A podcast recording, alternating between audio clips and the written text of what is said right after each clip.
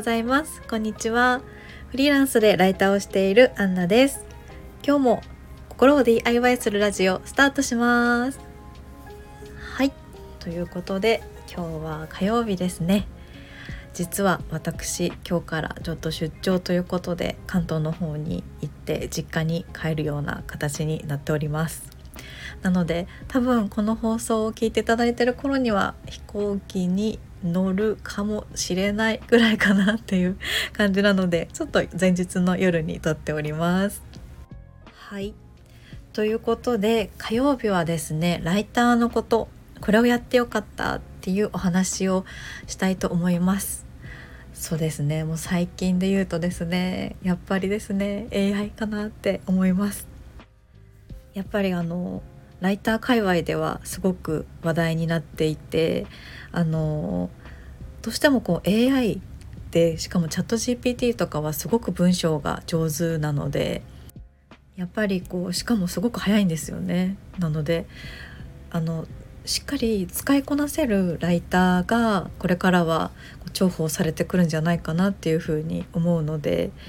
ちょっと脅威ではあるんですがやっぱりこう自分からこう歩み寄って使えるようになっておかないとと思ってあのチャット GPT の有料会員に一応申し込んでいてあの GPT4 4のやつですね。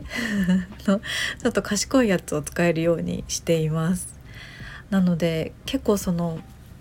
あの Chrome のアプリ拡張機能みたいな Chrome の拡張機能みたいなので Web とつなげるものがあったのでそれでちょっと Web とつないであのリサーチとかあとあの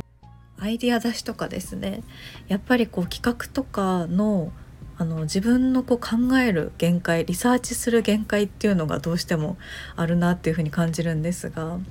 例えばこうクライアントさんにあのテーマとかをこうコラムとかを作る時のテーマ案とかをお伝えする時にやっぱりこうあの自分でリサーチして考えるっていうとなんだかやっぱりもう一歩欲しいなって思うんですけどそれをどういうふうにリサーチしたらいいのかなっていうのをすごくいつも悩んでいたんですがやっぱりこうウェブ上をあのこういろいろ探してきてくれるので例えばその GPT がすごくいろんなアイデアを出した中の一つのアイデアを見てそれに対して私があこれのこの部分がすごくいいからこの部分をもう少しアイデアとして広げたいなみたいな使い方もできたりするんですよね。なので結構いろんな情報を一気に出してもらうことであの自分のその作りたいものがより鮮明に作れるようになるというかあのもうクライアントさんにこう何ですか提供できる価値みたいなものも上がってくるんじゃないかなっていうふうに思っていて。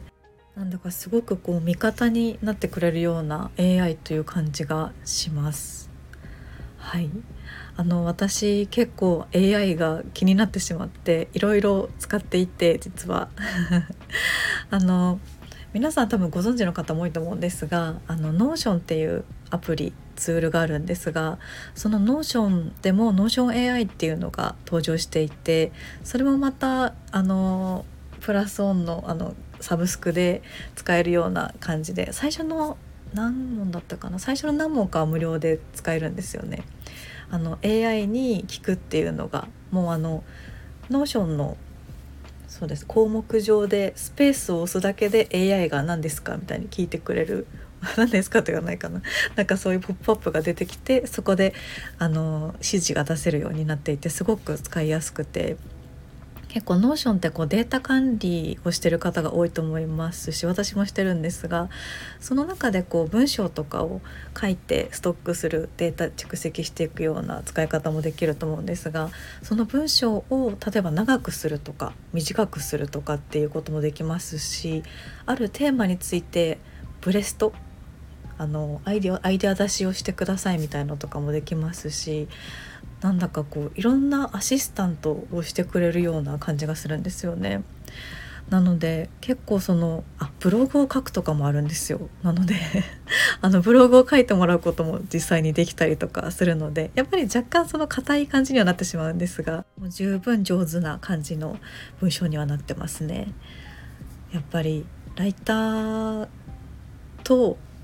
並ぶ文章力やっぱりもう AI って賢いですからねなんだかこうどんどんこう進化していってしまうんだろうなって今から思ってはいるのでそのうちなんかも全然こう砕けた感じにも書けるようになるんじゃないかなって今思ってるんですがやっぱりその使い方次第だと思うのでこう指示出しが上手になればあのとっても質のいいものを作れるんじゃないかなっていうふうに思いますね。あとあのノートにも AI アシスタントっていうのが登場しているんですよね。あの皆さんノートはご存知ですか？きっと知ってらっしゃると思います。あの私あの毎日ノートに文章を投稿していて毎日だいたい1,000文字ぐらいは書いてるんですがちょっと短いですかね。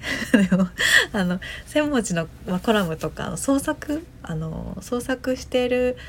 創作物をアップできるような形で音声とかもできるし短い文章とかでも大丈夫ですし写真とかでもいいみたいな感じのあのツールなんですけれどもそこにもあの AI アシスタントが登場していてあのやっぱり一番の違いはこう創作をアシストしてくれるような役割かなっていうふうに思っていてあの創作を邪魔しないというかあのどちらかというとこうサポートしてくれる機能が多いかなっていうふうに思います。あの例えばあの切り口を提案するとかあと導入の文章を作るとかですねなので結構さっきはもうあのノーション AI とかは何々についてのコラムをあブログを書いてみたいな指示を出したらそのブログをバーって書いてくれるんですがそうじゃなくてやっぱり自分のアイディアをより自分の文章をより良くするためにみたいなあのサポート機能っていうんですかねなのでやっぱりいろいろ特色があるなっていうふうに思っていてうんなかなか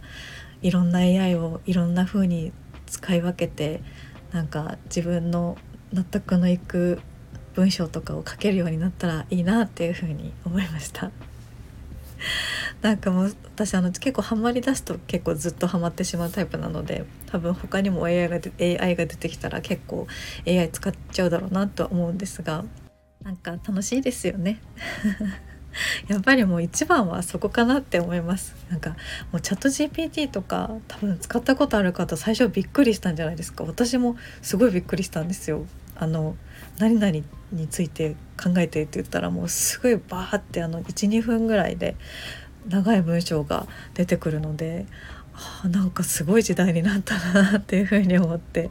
やっぱりこうライターとして今4年目なんですがやっぱり一生懸命書いたとしてもそんな速さでは絶対に書けないなっていう速度で書けるんですよね。なるほどっていう風に衝撃を受けて最初はあどうなんかライターどうなるんだろうなっていう風には思ったんですがやっぱりこう AI を使う側に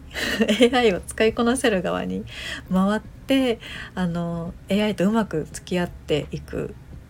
っていうところとあとはあのこの前取材のお話取材ライターとかのお話でもしたと思うんですがやっぱりこう人間だからこそできる分野っていう部分もあると思うのでその人間だからこそできる分野に集中するために AI を使うみたいな使い分けじゃないですね住み分けができてくるんじゃないかなっていうふうに思いました。はいということであのこれからも何かこう AI 情報とか何かいい情報があれば皆さんにも共有できるように日々学んでいきたいなと思っております。ああとですねあの以前お話ししたメンタル心理カウンセラーの資格も一応勉強の部分学習の部分が終わりましてその後資格の試験を受けるんですがその試験の手前まで来ましたのであともう一歩で資格が取れるかなと思いますのでそちらも頑張っていきたいなと思っています。はいちょっとした報告でした。ということで今日も聞いてくださってありがとうございました。また次の放送でお会いしましょう。お待ちしております。では、ありがとうございました。いってらっしゃい。